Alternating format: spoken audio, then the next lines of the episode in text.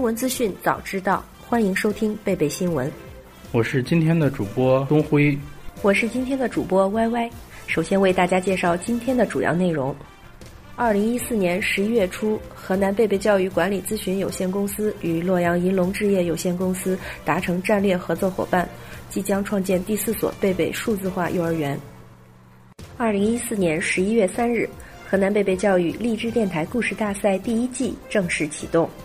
二零一四年十一月十六日，贝贝开放教育科技课堂第一课母亲教育学会专场活动在涧西区贝贝中英文幼儿园拉开帷幕。二零一四年十一月下旬，河南贝贝教育两所直营园分别举行了教师冬季趣味运动会。二零一四年十一月二十六日、二十七日，河南贝贝教育两所直营园分别举行了感恩节特别活动。二零一四年十二月四日，贝贝骨干教师走进洛阳师范学院名师进课堂。二零一四年十二月十三日，贝贝阅读体验大世界亲子活动第三十三期。绘本剧《十一只猫做苦工》在高新区贝贝中心幼儿园亲情上映。下面为您介绍详细内容。二零一四年十一月初，河南贝贝教育管理咨询有限公司与洛阳银龙置业有限公司达成战略合作伙伴，即将创建第四所贝贝数字化幼儿园。该园位于洛阳市洛龙区瀛洲路与开元大道交汇处开元明郡内。二零一五年上半年筹划准备，预计二零一五年九月正式开园。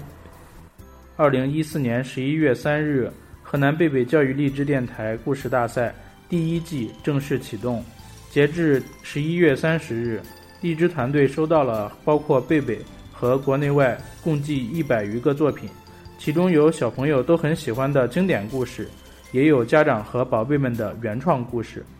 报名故事大赛需要孩子在家长的帮助下建立自己的电台，录制作品并按照要求上传，这成了许多参赛者的拦路虎。但要把自己喜欢的故事讲出来，并分享给更多的人的愿望，促使家长和宝贝们一起学习电台的使用方法，共同克服了这个难关。这个过程对贝贝荔枝电台家长和宝贝们来说，都是一次宝贵的学习成长经历。感谢大家关注贝贝荔枝电台，让我们一起成长，共同创造、分享精彩的节目。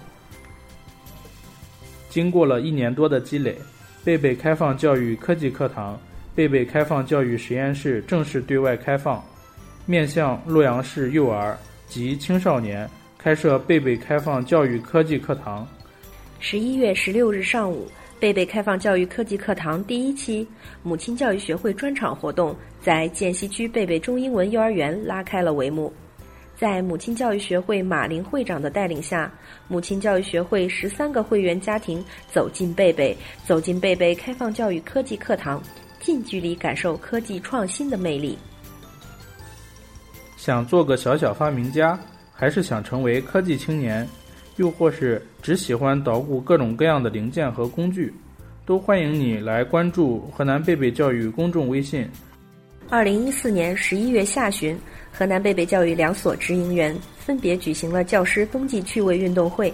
在运动会的赛场上，老师们暂时收起了平日里的温柔细致，个个生龙活虎，活力四射。精彩纷呈的比赛项目更加激发了老师们的热情。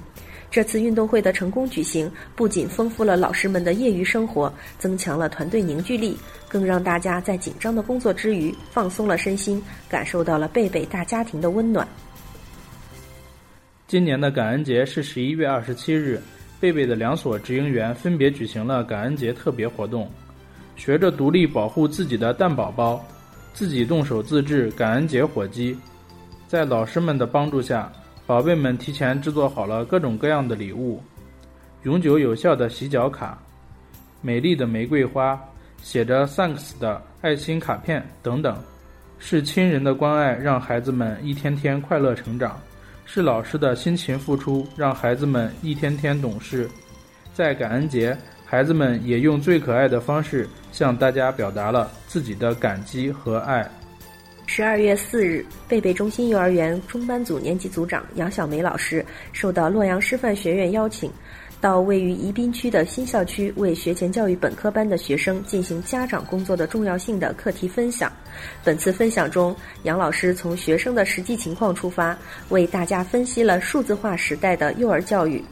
结合经验分析，针对各种家长如何做好沟通交流，以及作为一名新的教师怎样去做家长工作，来满足现今多元化时代的家长需求。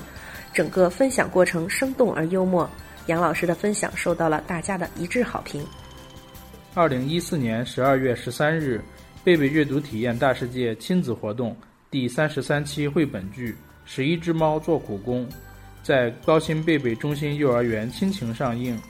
绘本剧表演是孩子们的最爱，也是帮助孩子们理解绘本故事的最好方式。这次活动的绘本剧表演颇具特色，场景设置也极具挑战性。贝贝阅读体验大世界亲子活动是专为洛阳市两岁半到六岁的学龄前儿童设计的。自二零一四年三月开幕以来，已经成功举办了三十三期活动，每一期都带给家长和孩子们不一样的惊喜和感动。如果您想了解往期精彩活动，请在河南贝贝教育微信公众平台回复关键字“阅读”即可，